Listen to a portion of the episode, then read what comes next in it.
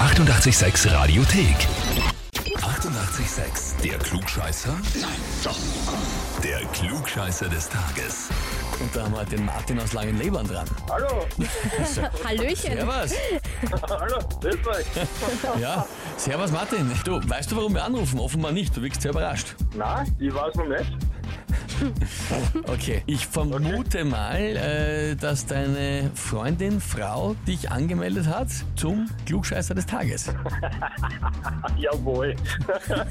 ja, passt, los geht's. Wie heißt sie denn? Sag mal, Dagmar. Sie hat unterschrieben mit Enkelchen. Ich nehme an, dass sie gemeint ist oder sich selber so äh, gemeint hat.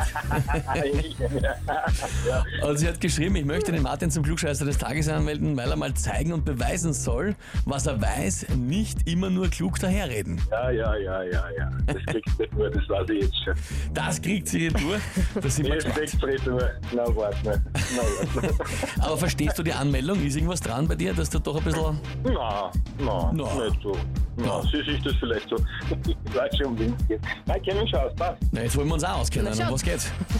Ach so, na ja, meine Ex-Frau hat halt immer gemeint, du bist ein totaler Klugscheißer, du weißt alles besser. Ja, sie, sie wusste relativ wenig und dann haben wir halt wenig, relativ schnell mal als Klugscheißer abgestempelt. Okay. Und jetzt über die Dagmar schauen, was dran ist. Na gut. Na dann würde ich sagen, probieren wir es einmal. Legen wir los. Und zwar, Ja. heute vor 158 Jahren hat der deutsche Erfinder Philipp Reis seinen ersten Telefonapparat in Deutschland vorgestellt. Drei Jahre vorher hat er den Vorläufer vom heutigen Telefon einigen Mitgliedern des Physikalischen Vereins in Frankfurt öffentlich vorgeführt. Die Frage ist, was war der erste Satz, den er über diesen Vorläufer des Telefons durchgesagt hat? Antwort A. Das Pferd frisst keinen Gurkensalat. Antwort B. Die Kuh hört keine Musik. Oder Antwort C. Der Hase jagt den Fuchs. Das ist recht absurd, aber ich denke mal B. Du denkst B. Die Kuh hört keine Musik. Ja. Vielleicht genau deswegen, weil es so absurd ist. Ja, das wäre dann eine blöde Kuh, wenn sie keine Musik hört wahrscheinlich, aber gut. Okay, lieber Martin. Frag ich dich, bist du dir mit Antwort B wirklich sicher? Nein, überhaupt nicht, aber ich, Intuition, ich habe keine Ahnung. Also nicht sicher, aber bleibst dabei, oder wechselst nochmal? Nein, ich bleib dabei. Bleibst dabei. Ja, gut. Na gut. Ja. Ja, skurril sind alle drei Antworten, aber richtig wäre Antwort A gewesen. Nein, Das Pferd frisst keinen Gurkensalat.